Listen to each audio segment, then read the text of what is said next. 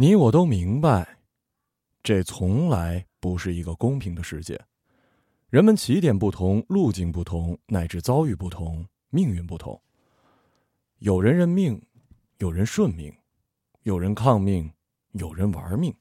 希望和失望交错叠生，舒尔就是一生了。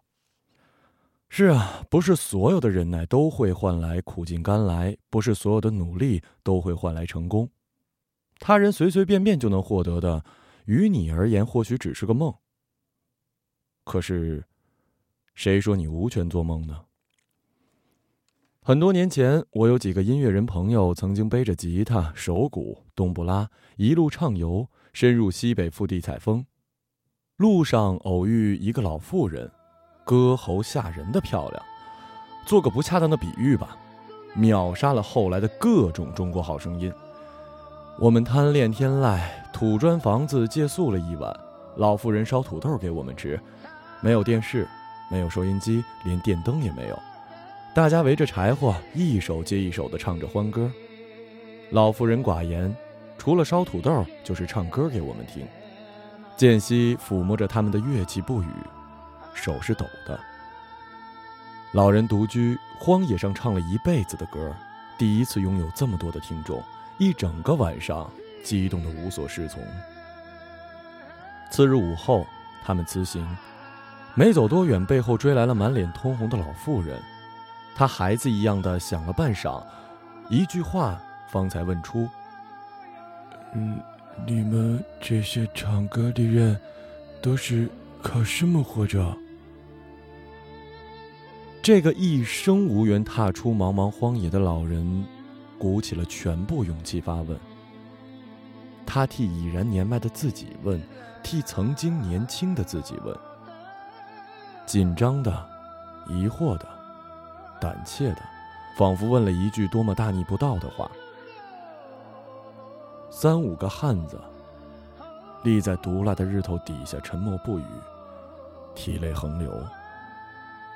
老人慌了，摆着手说：“不哭，不哭。”孩子，我不闻了，不闻了。走出很远，几次回头，老妇人像树一样的立在原地，越来越小，变成一个黑点儿，疏而不见了。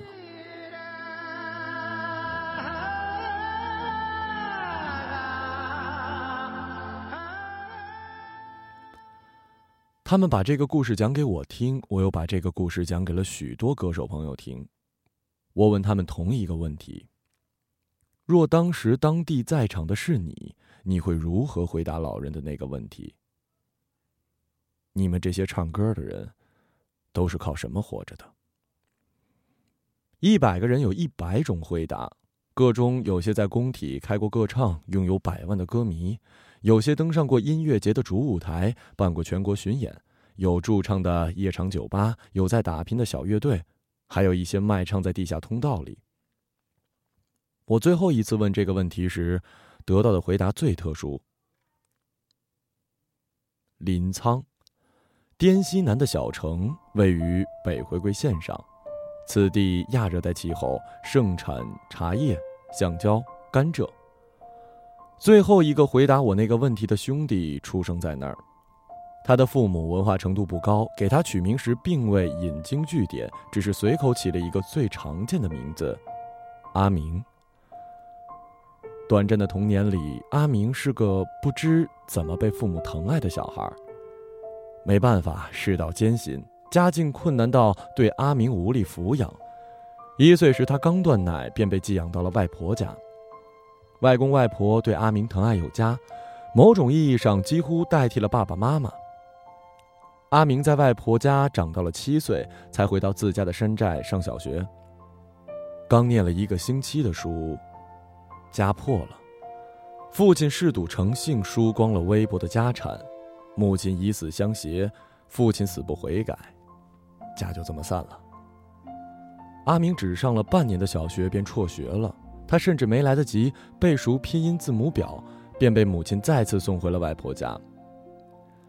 外公外婆已年迈，多样，繁重的体力活干不了了，仰仗两个舅舅田间地头的操持着，一家人勉强谋个温饱。屋漏偏逢连夜雨，两个无知的舅舅穷极生胆，铤而走险，犯了抢劫罪，锒铛入狱。照料外公外婆的义务责无旁贷的落在了阿明的身上，他当时刚刚高过桌子。家里最重要的财产，是一头牛，一只猪和十来只鸡鸭。每天早上七八点钟，阿明起床。早饭后，他会把牛赶到很远的山坡上去放。牛在山坡上四处觅草吃的时候，阿明钻到潮湿的山坳里寻找喂猪的野草。家里养的鸡鸭不能吃，蛋也不能吃，要用来换油盐钱。阿明心疼外公外婆没肉吃，常常在打完猪草后跑到梯田里套水鸟。套水鸟不麻烦，将马尾拴在木棍上，制成一个小陷阱，放在水鸟经常出没的地方，带菌入套即可。麻烦的是，设置机关和寻找水鸟经常出没的路线，这常会耗去大半天的时间。阿明往往直到天黑后才返回家，常被外婆责骂。骂完了，外婆抱着他，一动不动的。水鸟肉少。褪毛开膛后，能吃的不过是两根翅膀、两只鸟腿儿。筷子夹来夹去，从外公外婆的碗里夹到阿明的碗里，又被夹回去。昏黄的灯光下，三口人推来推去，不怎么说话。家境在很多年里没有得到改善，阿明也再也没有回到学校。放牛，喂猪。打水鸟。时间一天一天的过去了，他一年一年的长高，憨憨的，懵懵懂懂的。山谷寂静，虫鸣鸟鸣，阿明没有玩伴，早早学会了自己和自己说话。他自己给自己唱歌听，瞎哼哼，很多民间小调无师自通，越唱越大声。野地无人，牛静静的吃草，是唯一的听众。阿明七唱八唱。唱出了一副好嗓子。十五岁时，阿明基本有了一米七的身高。他和外公外婆去帮寨子里的一户农家插秧，傍晚收工时，第一次拿到了五元的工钱。旁人发给他的是成年人的工钱，不再把他当一个孩子了。他高兴之余，猛然意识到，终于长大了。意识到这一点的，还有赌鬼父亲。他来探望阿明，嘴里喊着儿子，眼里看的是一个结结实实的劳动力。一番软磨硬泡之后，阿明从外公外婆的家里被拽回了父亲的家。他身量虽高，心智却小。进门后看着凋零的四壁、破败不堪的家具，心中一片的茫然，不知是该悲，还是该喜。趴在地上写作业的弟弟抬起头，陌生的兄弟俩盯着对方，沉默无语。弟弟走过来，手伸进他的衣服口袋里掏吃的。阿明傻站着，任凭他去掏。傍晚，一个灰头土脸的年轻人走进了家里，是刚刚从外地下班回来的哥哥。哥哥不用正眼看他，喊了一声他的名字，就再也没有什么话了。阿明使劲的回忆，他吓了一跳。哥哥的名字，为何怎么也想不起来了呢？一家人坐在一起吃饭，和外公外婆家不同，没人往他碗里夹菜，筷子稍伸的慢一点儿盘子就见底儿了。阿明想到自己离开后，外公外婆再也没有水鸟肉吃，心里被狠狠的揉了一下。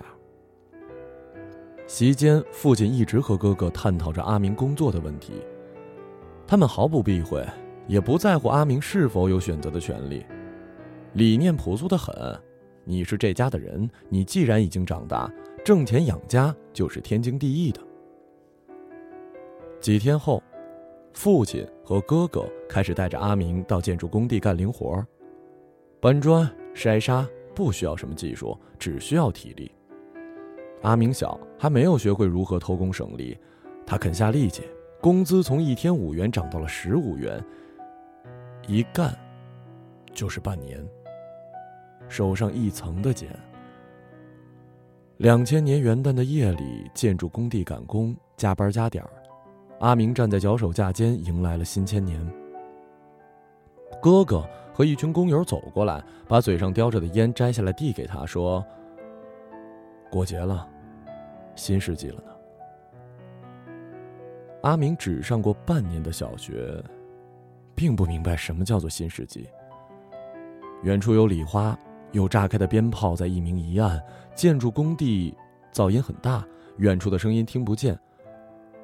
阿明忽然兴奋了起来，他说：“过节了，我给你们唱个歌吧。”工友们奇怪的看着他，没人搭腔。哥哥讪笑了一下，越过他走开了。阿明看着他的背影，张嘴唱了一句，水泥车隆隆的响，迅速把他的声音吞没了。他一抬手，吞下一口烟，然后呛得扶住手推车。阿明十五岁。第一次抽烟。十五岁到十七岁，阿明在建筑工地里从零活干到了水泥匠。一天，父亲说远处有一个工程，给的工价很高，每天可以拿到二十五到三十块。父亲说：“阿明，你去吧，好好干。”他帮阿明打包行李，把他托付给工友，送他上了汽车。车开了整整两天后。停在了一个酷热无比的地方。缅甸。阿明他们所在的工地位于缅甸东北部的一个地区，此地闻名于世，人们叫它“金三角”。这片地区被缅甸最大的反政府武装佤邦所控制着，比邻的还有掸邦和果敢。阿明第一次出远门。去的不是繁华的都市，而是比家乡还要贫苦落后的地方。佤邦的城镇不大，每过几个路口就会有一家小赌场，不管白天黑夜，赌场周围都会有一些站街的缅甸妇女，吆喝着过往的男人，他们喊：“十元一次。”其中有人拽住阿明的胳膊喊：“五元也行。”刚到缅甸的时候，工头便告诫：“佤邦的法律和中国的不一样。”千万不能偷盗，此地约定俗成的规矩是：小偷要么被囚禁一辈子，要么就地击毙。阿明一直以为这是危言耸听，直到后来，一个工友因为欠了小卖部两条烟钱没能偿还，被当地武装分子荷枪实弹的抓走，活不见人，死不见尸。工头说，这次的工程是给佤邦政府修建一座军校，配套建筑包括宿舍。球场、食堂、教室、浴室、枪械库以及地牢。军校的修建地址远在小镇十多公里的深山。在小镇里停留了三天之后，阿明挤在拖拉机上去往那个人迹罕至的地方。时逢春季，路途中不时会看到一些莫名鲜艳的花朵，红色、紫色、白色的花朵成群结片的镶嵌在深山之中。阿明忍不住伸手去摸，同车的人说：“漂亮吧？罂粟花。”一阵风吹过，花香弥漫了整个山谷。阿明缩回了手，屏住了呼吸，心里打鼓一样的砰砰跳。他在家乡见过很多吸食毒品的人，没有一个人有好下场。哼，同车的人都在笑他，他们都以为这个年轻人已经二十多岁了，没有人知道。他其实还未满十八岁呢。搭建完简易的工棚后，紧锣密鼓的工程开始了。缅甸酷热，下同样的力，比在国内时出的汗还要多，人容易口渴，也容易饿。每天收工前的一两个小时是最难熬的，胃空的时候就会自己消化自己，抽搐的生疼。一天收工吃晚饭时，阿明发现桌子上多了一道野菜。好多工友没见过这道野菜，不愿意下筷子。其中一个年长的工友带头夹了一筷子放到嘴里。哎呦，这不就是罂粟苗吗？看他吃的满不在乎，阿明也试探性的夹了一点放到嘴里，轻轻咀嚼，发现味道不错。年长的工友说：“吃吧，没事儿。”他比划着说：“等长这么高的时候就不能吃了，有毒了，会上瘾的。”阿明嚼着罂粟苗，心里不解：明明幼苗时没事儿，为什么长大后却会那么害人呢？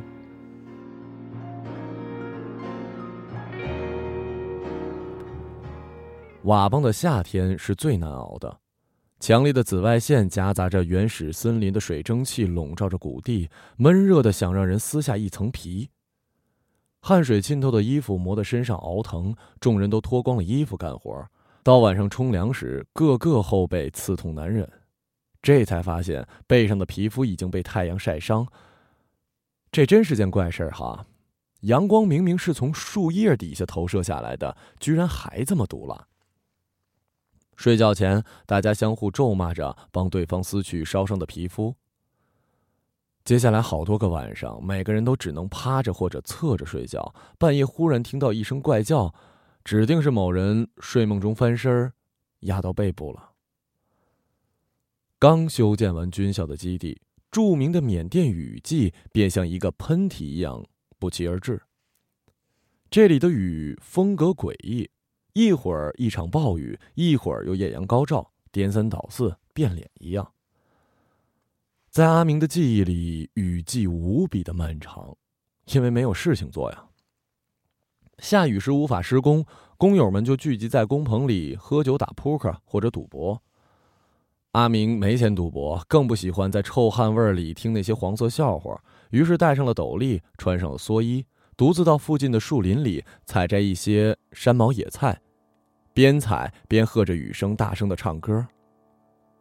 这里除了雨声、树木，就是君子，鬼影子都没一个，没人笑话他的歌声。雨季是野生菌生长的季节，佤邦的野生菌种足有四五十种之多，能食用的不过十多种。幸好放牛时旷野生活教会了阿明识别各种的野生菌。能食用的、可以入药的、含有剧毒的，他总能一眼就辨认出来。雨季的缅甸让阿明莫名其妙地找回了童年时牧牛放歌的生活，他乐此不疲，渐渐养成了习惯，只要一下雨，立马迫不及待地出门。他经常能采购足够整个工地的人吃一顿的野生菌，运气好的时候还能采到鸡葱。鸡葱是野生菌中味道最鲜美的。贵得很，一斤鸡葱的价格等于三斤猪肉呢。而鸡葱的生长也是所有菌类中最具传奇色彩的，这一点阿明从小就有体会。七八月份的时候，每个雷雨交加的夜晚都会让年幼的阿明异常的兴奋。次日天明，外公总会带着他上山找鸡葱。祖祖辈辈的传说里，鸡葱是依附雷电而生的精灵。只有雷雨过后，鸡葱才会从土里钻出来。这真是一种浪漫的说法，天赐神兽的一样。但事实或许并没有这么唯美浪漫。确切的说，鸡葱是由白蚁种植出来的。在每一片鸡葱的下面土层里，都会有一个蚁穴。有经验挖菌的人在挖鸡葱时，都会很小心，尽量不去伤害到蚁穴，因为在下一场雷雨之前。相同的地点，鸡葱还会准时的长出来。外公和阿明总会记录下每片鸡葱生长日期和地点，慢慢积累多了，他们每年都会因此而获得不少的收入。外公常说：“多挖点儿，换成钱攒起来，将来给咱阿明娶媳妇儿啊。”缅甸的鸡葱和云南的没有什么区别。雨林里，阿明挖着鸡葱，唱着歌，想念着外公外婆，身上和心里都是湿漉漉的。有时候他会停下来哭一会儿，然后接着挖。有时雨一下就是数天，天气怎么也没有放晴的迹象，阿明便会步行十多公里去镇上。沿途有罂粟花还在盛开，有的已经结果，有的被风雨吹得东倒西歪。很长的一段时间里，阿明搞不懂，他们到底有多长的花期呢？在连续大雨的浸透下，简易公路已经泥泞不堪了，时而山体滑坡，时而泥石流。除了坦克，没有其他的工具能在这里行驶。帆布鞋早已糊上了厚厚的黄泥，每迈出一步都无比的吃力。阿明把鞋脱了，提在手上，光着脚走到小镇。镇上大概有两千多户人家，有佤族、傣族、缅甸人和一些到此谋生的华人。佤族和傣族，阿明并不陌生，中国也有；缅甸人则会比较陌生，他们的肤色比佤族还黑，说的语言阿明完全搞不懂。好玩的是，这里明明是外国，当地人却大多会用云南的方言交流。汉语是官话，手机也能收到中国的移动信号，能拨打也能接通。镇上有一所小学，汉语老师是从云南聘请过来的。据说小学文化就可以在这里当老师了，而且颇受尊重。阿明遗憾的琢磨：可惜我只念了半年的小学。镇上还有几家诊所，都是华人开的，没有什么医疗资质。主要治疗一些伤风感冒之类的小毛病，但是他们必会的技能是医治一种当地叫做发柏的常见病。热带雨林瘴气重，发病迅猛，分分钟要人命。阿明陪着工友来医治过一回，亲历过一遭人在鬼门关打转的情景。镇上还有几家三五层楼的旅馆，主要接待过往的商人、赌客和嫖客。长期住旅馆的妓女是极少的，她们大多住在赌场后面用石棉瓦搭建成的简易房里，那里也能接客，各中不乏面容姣好的华人女子。据说有些是被拐卖来的，也有些是因种种缘故拖欠赌场的赌资，被扣禁在此，肉偿还债。无论哪种情况，他们的命运已经注定，分开双腿，接客接到死。镇上还有三四家录像厅，这是阿明徒步十公里的动力。录像室里主要播放港台的枪战片和古装的武侠连续剧，可容纳二三十个观众，门票两元。只要买了门票，待在里面不出来，就可以从下午一直看到凌晨。阿明光顾的录像室主要是为了听每部电影的插曲、片头曲和片尾曲。偶尔片子中有大段歌词的配乐，他总是竖着耳朵，睁大眼睛，聚精会神地听，一字一句用心地记下歌词。偶尔不耐烦的老板会把片头片尾快进掉，阿明总会跑过来央求。老板奇怪地打量着这个黑瘦的年轻人，搞不懂怎么会有人爱看演员字幕表呢？他陶醉在零星的音符碎片里。世界上怎么会有这么多神奇的人？这些好听的曲调他们是怎么搞出来的？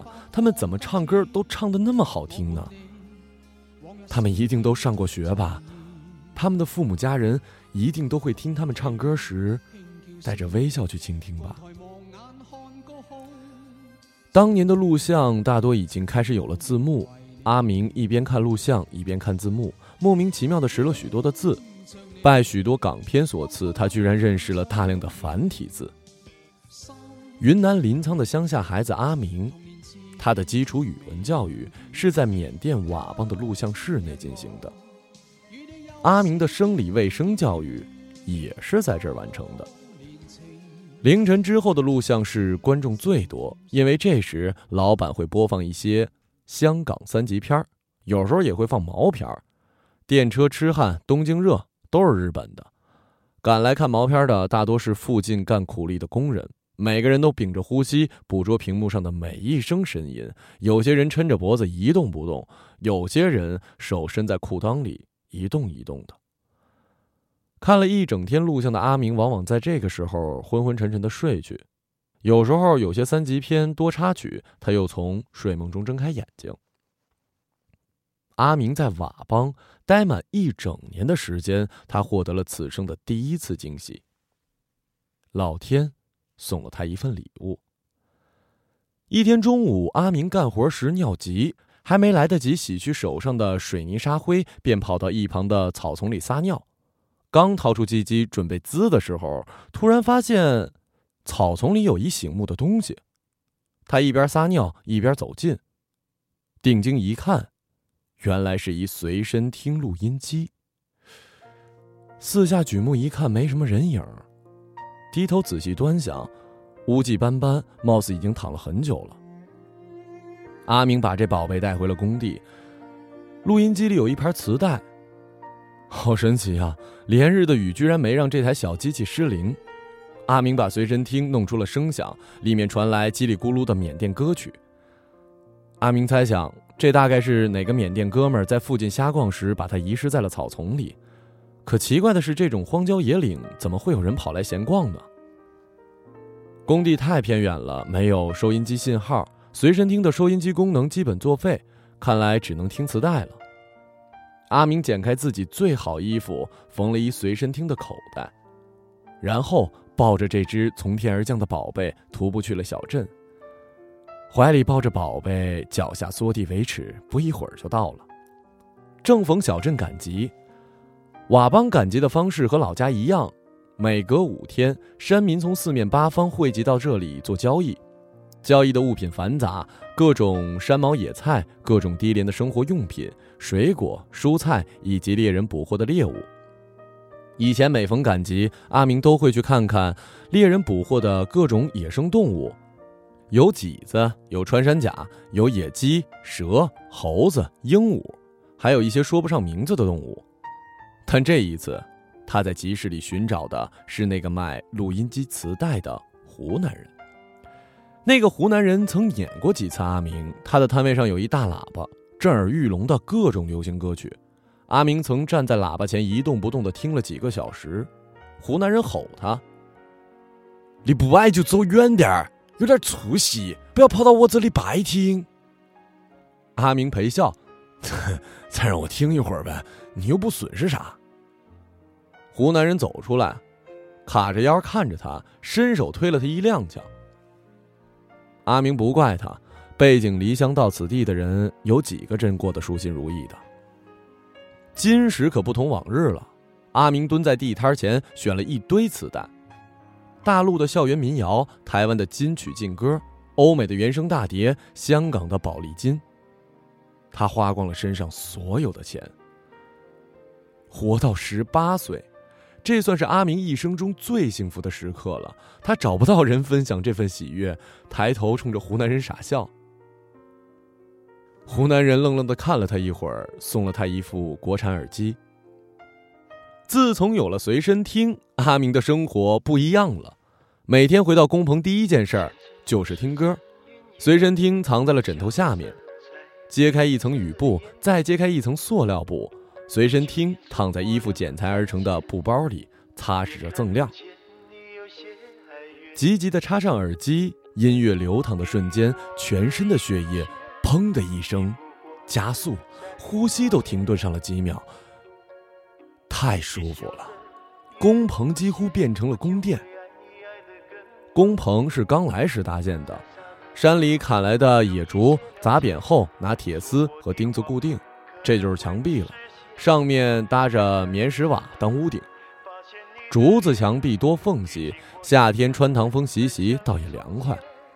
只不过风穿得过来，蚊子也穿得过来。缅甸的蚊子大的能吃人，天天咬得人气急败坏，却又无可奈何。人不能静，一静蚊子就落上来。睡觉时必须不停地翻身。这里的蚊子作息很怪的，白天晚上都不睡觉，作死的吸血。阿明听磁带时很安静，音乐一响就忘记了身上的痛痒。他的耳朵里插着耳机，腿上插满了蚊子的尖嘴，两种不同的尖锐，轻轻针灸着他十八岁的人生。歌曲太多情了，阿明开始失眠。午夜，他捧着随身听，站在竹窗前，极目所见，苍茫漆黑的树林，无边无际，心情跟着耳中的歌词一起的跌宕起伏。眼耳口鼻舌一身，全都健全。虽然没有上过学，没有读过书，没有谈过恋爱，没有交过好友，别人该有的情绪他也都有，而且只多不少。不知为何，一种无助感在黑夜里慢慢的放大，让人想要放声的痛哭。他品味着随身听里凄苦的歌词，想想自己的当下。他拿在录像里看到的重罪犯和自己比较，一个被发配到采石场搬运巨石，鞭痕累累；一个被桎梏在热带雨林，从日出干到日落，晒得跟非洲鸡一样。就这么活泥、搬砖、切钢筋的过一辈子吗？一辈子就只能这样了吗？那些能把声音烙在磁带上的歌手，他们都是怎么活的呀？多么美妙啊！把唱歌当工作，靠唱歌能养活自己。我要怎么去做才能和他们一样，一辈子靠唱歌去生活？工友们都已经入睡了，酸臭的体味阵阵，鼾声中夹杂着蚊子的嗡嗡声，一种挟持着愤怒的动力在阿明的心底翻滚。他翻出磁带里的歌词，咬牙切齿的对照着随身听里的歌声，一字一句的认真的学字。没有课本，没有老师，磁带里的歌者就是课本，就是老师。石子儿划在竹子墙壁上，这就是纸和笔。下一个雨季来临时，整整一面墙的竹子已经被阿明由青划成了白色。经过无数次的书写墙记，阿明已经可以不用听随身听就能把歌词读出来了。几十盘磁带，几百首歌词，他读写无碍了。工友们默然的看着他自习，该打牌的打牌，该赌博的赌博，该睡觉的睡觉。没人发表什么意见。像一片随风摇摆的植物，看一只。在人丛间觅食的动物。工程快接近尾声时，阿明被安排去修建地牢。地牢修建在山坳的最低处，四周悬崖，上面灌木茂密，光基地就挖了一个多星期。采石队从远山炸出许多巨石，拖拉机运到这里，四人一组，拇指粗细的钢筋捆住巨石，抬到指定地点。磨破的肩膀长出了老茧，巨石让他自此一肩高一肩低。耗时两个多月后，地牢初具规模。阿明站在这个直径十米、深十五米的地牢里，抬头仰望天空，一种不寒而栗的感觉猛然袭来。四周墙壁光滑，空无一物，地底的暗河透出阵阵的寒气。小吼一声，便会发出巨大的回响。真的有人将被终生囚禁于此吗？他爬出地牢，一刻都不愿意待在这儿，打心里盼望工程早日结束，期望能领到工资，然后早点离开。工头不放人，说工程还没完。他开玩笑的吓唬阿明：“你要是现在跑了呀，就把你抓回来扔进去。”虽然是玩笑，却让人心悸。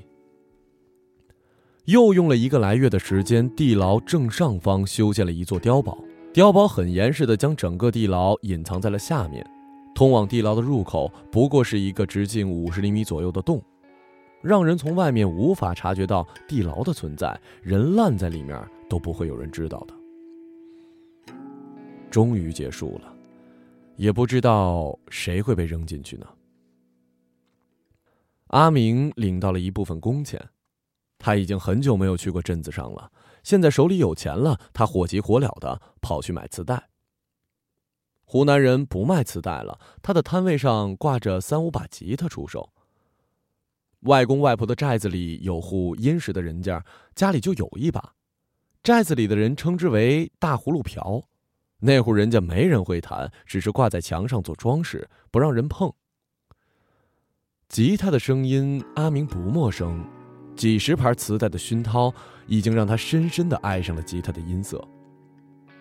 阿明当机立断，买了人生中的第一件乐器——国产的广东红棉吉他，一百七十块钱，一个星期的工钱。除了那个捡来的随身听，从小到大，这是他给自己置办的最值钱的一样家产了。湖南人收钱时莫名其妙的问了他一句：“贵不贵？”他觉得不贵，怎么会贵呢？一百七十块，买一个希望。阿明发觉弹出来的声音和随身听里听到的完全不一样，破铁丝一样难听的要命。纠结琢磨了好几天，也不知道是什么原因。他怀疑湖南人卖给他了一把坏的琴，生气的扛着吉他去理论。撩你妈妈个拜！你不知道吉他是要和弦的呗？你不知道吉他调弦后才能演奏噻？湖南人调过弦之后，阿明顺手一弹，喜形于色。这次和录音机里的音色一样了。湖南人斥骂嘲讽了他半天，然后丢给了他一本民谣吉他入门教程。他对阿明说：“要么就别练，要练就练好，吃得苦，爸的慢，将来你才能靠它吃饭。”他怎么知道我有这个野心呢？阿明呼吸急促。靠音乐吃饭，就像那些磁带上的歌手一样吗？他抱紧了吉他。像抱住了一架登天的梯子。湖南人没耐烦的撵走了他，没收书钱。工程虽然结束了，但大部分的工钱却被拖欠着没有结清。边练琴边等工钱，工钱迟迟不到。两个月后，阿明加入了另一个工队，到了一个叫做富板的小镇，为那里的村庄接通电线。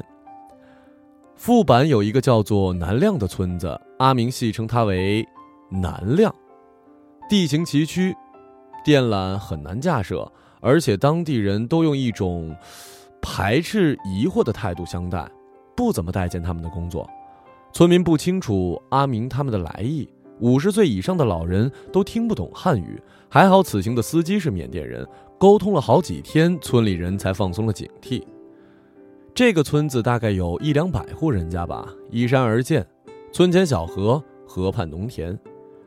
时已入秋，水稻已经收割完毕，田间只剩下一堆堆农户储存下来喂牛的草垛，几头水牛散放田间，不时有几只白鹭随着水牛踱来踱去。如此的景致颇能静心，适合操琴。阿明空余的时间坐在河畔练琴，教材捧在手上，吉他横在膝上，不知不觉就练到了暮色昏沉，不知不觉就练到了月明星稀。水牛陪着他，白鹭飞走了又飞回来，并不怕他。偶尔有村人路过，驻足半天，安静的听着，也不过来聒噪的打扰他。基本的吉他和弦差不多掌握了，陪着叮咚的吉他声，他轻轻的唱歌。水牛扫着尾巴，静静的听着。水雾升起，露水凝结，衣衫是湿的。这个村子大概有两三百年的历史，全村的傣族。村子中央一座佛寺，阿明住的地方就是佛寺的边上。这是一间傣族传统的竹楼。一楼堆放着僧人用的柴火，二楼原本是僧人摆放杂物的地方，现在腾出来给工人暂住。阿明较少，时常半夜爬起来，坐在竹楼边练琴。整个村子都是睡着的，只有佛寺里几点烛火，僧人的木鱼声有规律的响着，仿佛节拍器。日间劳作，夜里练琴。差不多三个月的时间，村里的每户人家都通上了电，村民早已抛去了成见，对待工人很客气。阿明的心里对这个村子生出了些许的亲近，这种感觉和在雨林的工地时不同，同修建地牢时可谓是天差地别。工程结束了，临别时，村里的头人严嘎领着一大群村民来送自酿的水酒，从翻译的口中得知。头人很感激工人，问工队里有没有未婚的小伙愿意把村里的姑娘嫁给他们。头人说：“那个会唱歌的小伙就不错。”头人严嘎领着全村的男女老少在佛寺外边的大榕树下为工人进行送行。他对阿明说：“你肯不肯留下没关系，给我们留下一首歌吧。”这是阿明的第一次演出。几百个人双手合十，含笑看着他。他紧张极了，半首歌还没弹完就拨断了二弦。他尴尬地伫立着，红着脸承诺将来练好了吉他一定再来给大家唱歌。头人和村民笑着鼓掌，他们说：“来的，来的，来的，来的。”